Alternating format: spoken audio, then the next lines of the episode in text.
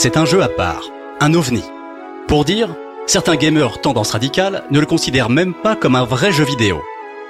Pourtant, les Sims se fêtaient en février 2020 leurs 20 ans. Et aujourd'hui, on trouve à la tête de cette franchise culte une femme au parcours incroyable, Lindsay Pearson. Elle a commencé en bas de l'échelle, en tant que testeuse, et elle a gravi les échelons dans un milieu ultra compétitif et presque exclusivement masculin, pour finalement devenir la big boss de la saga. Enfin, l'exécutif producteur et general manager des Sims, pour être précis. C'est son histoire, autant que celle de ce jeu mythique, que je vais vous raconter aujourd'hui. J'ai plus de 50 000 heures de jeux vidéo au compteur, et ça fait plus de 25 ans que je sillonne la planète à la rencontre des plus grands créateurs de jeux. Aujourd'hui, je vous propose de découvrir leurs histoires, leurs secrets, leurs itinéraires souvent incroyables. Je suis Jean-François Maurice, et bienvenue dans Gamers,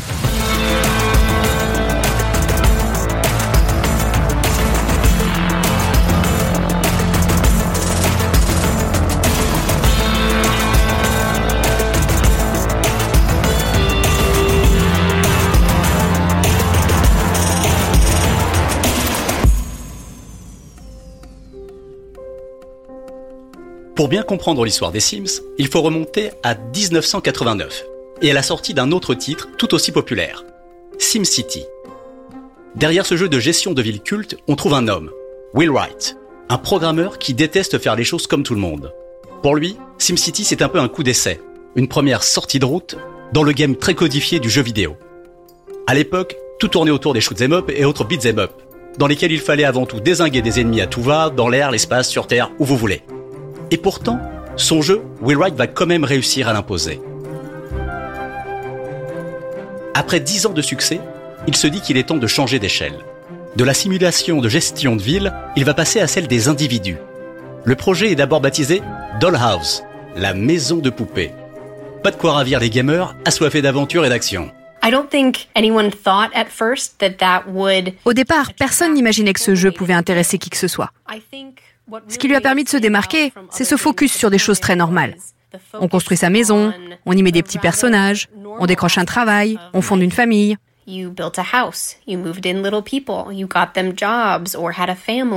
Cette voix, c'est celle de Lindsay Pearson.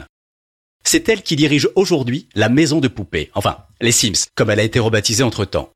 Selon elle, si un ovni pareil a pu trouver son public, c'est grâce au génie de Will Wright en matière de game design.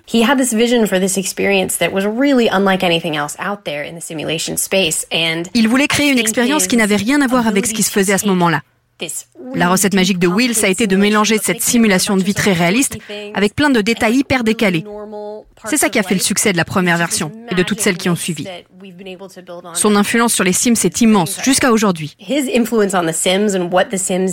was then and what we have built on over time is obviously huge. Mais à la sortie du jeu en 2000, Lindsay est loin d'être aussi convaincue. My first experience with The Sims was, I think like most people's, strangely frustrating.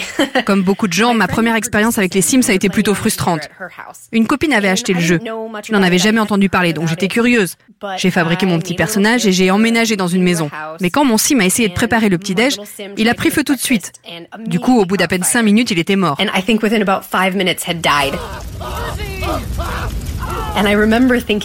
Et je me souviens très clairement m'être dit, mais qu'est-ce que c'est que ce truc Qui va avoir envie de jouer avec ça Pourtant, petit à petit, Lindsay va se prendre au jeu. Et lorsqu'elle découvre le supplément Hot Date, les Sims et plus si affinité en français, elle finit par tomber réellement sous le charme. À ce moment-là, elle vient tout juste de décrocher son diplôme d'animation. Et en bonne gameuse, elle se verrait bien rejoindre le département artistique de l'éditeur Electronic Arts le même qui produit notamment FIFA, Battlefield, Need for Speed et les Sims.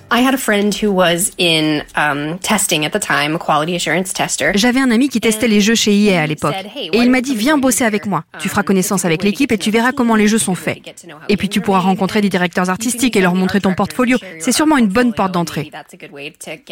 Mais comme souvent dans la vraie vie, les choses ne vont pas exactement se passer comme prévu. Mon ami m'avait dit, surtout ne leur dis pas que tu aimes les Sims. Ils vont te le faire débugger toute la journée, ça va être l'enfer. Mais moi j'adorais les Sims. J'y jouais tout le temps, j'étais fan.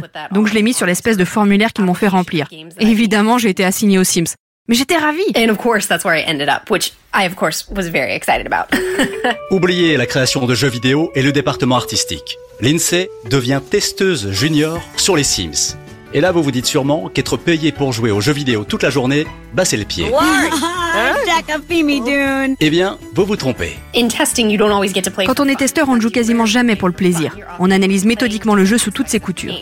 8 heures par jour à traquer les bugs, et bien plus en période de rush, ou de crunch comme on dit dans le milieu, et croyez-moi, on parle pas de chocolat, les testeurs ne sont pas là pour kiffer leur partie, mais pour anticiper tous les scénarios. Ils doivent faire tout, et souvent n'importe quoi dans le jeu, pour en tester les limites quitte à aller très loin. I think on one of those early packs, one of my goals was to have my sim date just about as many people as she possibly could. Sur l'un des premiers suppléments, je devais faire flirter ma sim avec autant de gens que possible pour voir ce qui se passerait. On m'a aussi fait travailler sur la reproduction des animaux dans le jeu. Je sais pas si c'est le fait d'être une femme qui m'a aidé en l'occurrence, mais c'est sûr que ça m'a donné une approche différente de ce que je testais. Oui, parce qu'à l'époque, comme vous devez vous en douter, Lindsay est une des rares femmes de son département. Et pour elle, c'est une force, un avantage. Je pouvais inventer plus d'histoires que mes collègues hommes. Le principe des Sims, c'est d'imiter la vraie vie, ou du moins de proposer une vision crédible de la vie que vous inventez. Du coup, si on ne fait pas se confronter différents points de vue, on prend le risque de se couper d'une partie des joueurs. En fait, le point de vue de l'INSEE et des autres testeuses a été déterminant dans le succès des Sims car il a permis de diversifier le public du jeu. What we've seen over the years is that more and more women gravitate towards the world of the Sims. Les années passant, on a constaté que de plus en plus de femmes jouent aux Sims. Je pense que c'est dû à la flexibilité du jeu, la liberté et les nombreux outils qu'ils offrent pour vous permettre de donner corps à toutes vos histoires. Pour moi, c'est ça qui a fait que les Sims attirent les joueuses plus que d'autres franchises. Dans ce contexte, l'INSEE se distingue par ses prises de position, ses retours sur le jeu, et ça ne passe pas inaperçu.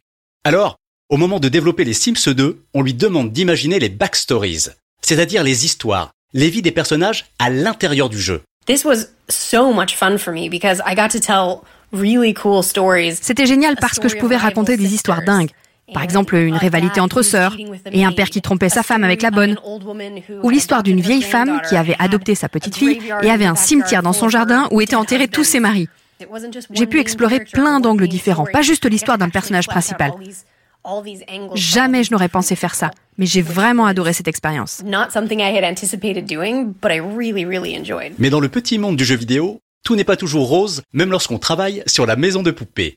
Et si être une femme peut être un atout quand il s'agit d'apporter un point de vue différent, évoluer dans un univers de mecs, ce n'est pas toujours facile. Et les difficultés ne viennent pas forcément d'où on les attend. I did encounter a little bit of au tout début de ma carrière, j'ai dû faire face à des situations, disons, tendues. La personne qui dirigeait mon département était une femme, et pour une raison que j'ignore encore, elle ne m'a jamais soutenue. Elle n'a jamais reconnu mes efforts au sein de l'équipe de test. Pire, elle me convoquait et elle me posait plein de questions bizarres sur ce que ça faisait d'être une femme dans une équipe pleine de testostérone. Bref, je sais pas, ça me mettait mal à l'aise. Mais j'ai persévéré.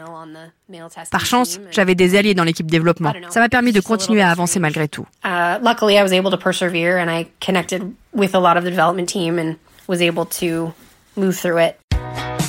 Petit à petit, Lindsay va faire la démonstration de son talent. Intelligente, bosseuse, déterminée, elle connaît en outre mieux que personne le jeu qu'elle a passé des centaines d'heures à tester, à poncer comme on dit dans le milieu. Pour un peu, elle pourrait parler le Simlish, la célèbre langue des Sims, immortalisée en chanson, entre autres, par Katy Perry.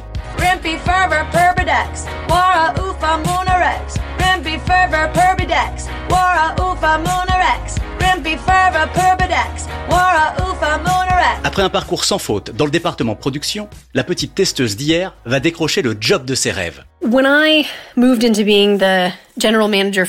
C'est drôle, je me souviens pas du moment précis où j'ai été promu general manager des Sims.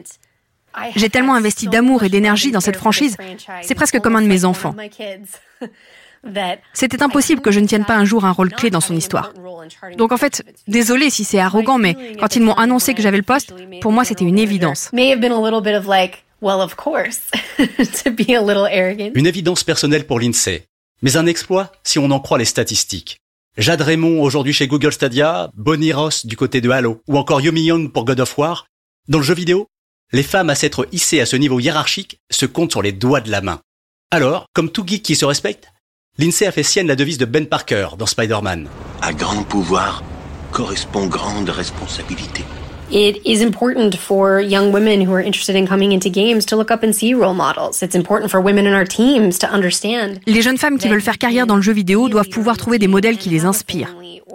Les femmes dans nos équipes doivent sentir qu'elles peuvent atteindre des postes importants sans renoncer à leur vie de famille ou à leur passion.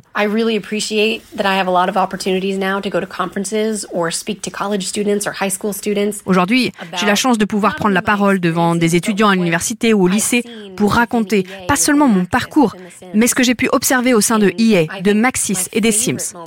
Et le moment que je préfère, c'est quand une étudiante me dit qu'elle s'intéresse à un domaine qui lui semble sans déboucher.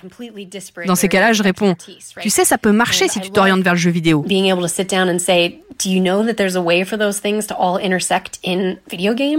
En tant que dirigeante, non seulement des Sims, mais aussi en tant que femme dirigeante, c'est un honneur pour moi de pouvoir partager mon expérience et d'en faire profiter les femmes que je rencontre.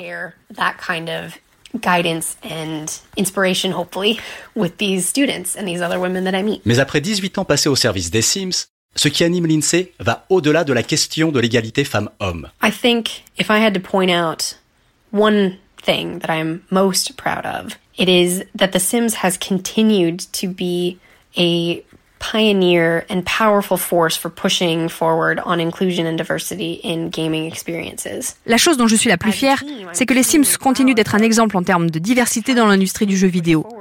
Je suis très fière que mes équipes continuent à faire avancer la représentation de différentes cultures, origines, ethnicités dans le jeu.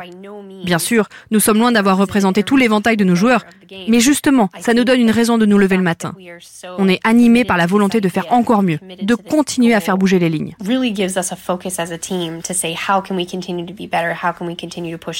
Il faut dire que quand on travaille sur un jeu vidéo à l'image de la vie, les possibilités sont vertigineuses. Et depuis leur création en 2000, les Sims nous en ont fait voir de toutes les couleurs. Avec eux, on a vécu mille histoires, mille expériences, mille folies. Grâce à Will Wright, bien sûr, mais aussi et surtout grâce à Lindsay Pearson. C'est elle qui, aujourd'hui encore, s'assure que les Sims ne ressemblent à rien d'autre qu'à eux-mêmes et continue à nous prouver que la vie de tous les jours peut être le point de départ d'aventures fantastiques. À condition, bien sûr, de ne pas prendre feu dès le petit-déj.